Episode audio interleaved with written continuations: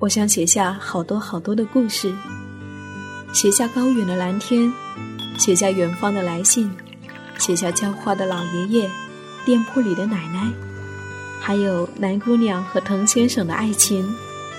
我想写下亲爱的生活，写下这一切正在生活里发生的朴素、善良和美好。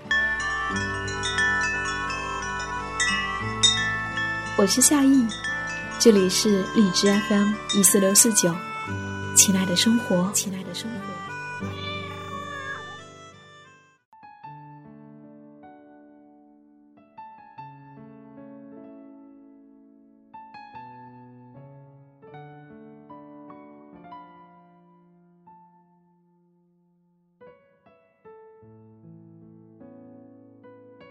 这几天在图书馆里借了张爱玲的散文。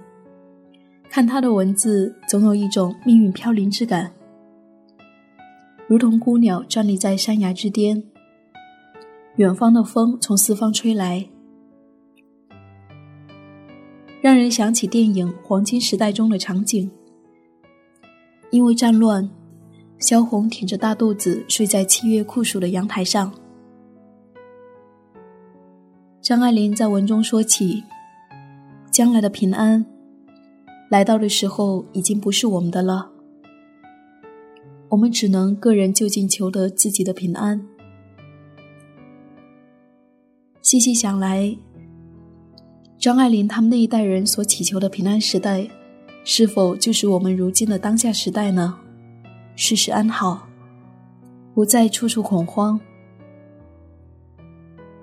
个人有了极大的空间去追求自我价值的实现。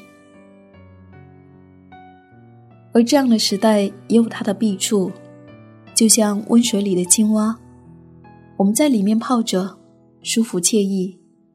如果不加以个人的警醒，我们就很容易煮成了一顿供时代淹没的佳肴。而且近来在读哲学书，越发觉得我们的生命是何其的微妙。有时候，人生就好像只是梦一场一般。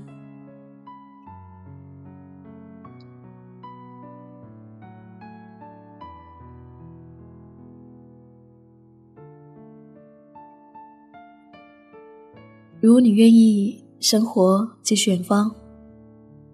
我是夏意，谢谢我的声音和日记一样有你相伴。晚安，每一个亲爱的你，愿你今夜好梦。明月照高山，溪水流下来，动人的秘密。说也说不清，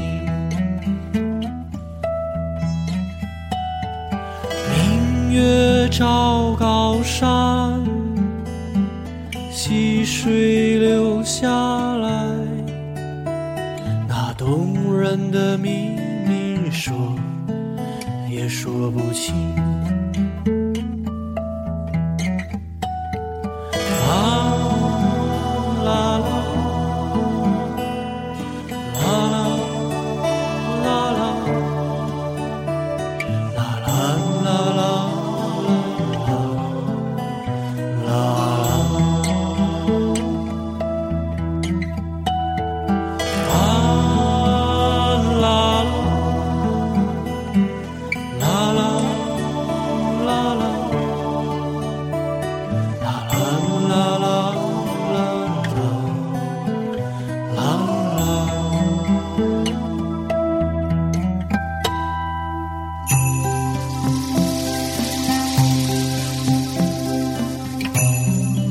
林之谷低沉，阻断飞鸟航道，树叶的脉搏与之共振，泥土与月亮合谋，酿成美酒。矮房如母猫蜷伏，疲惫如时间，如手中反复细数的阳脊骨。你在雪夜听懂树的语。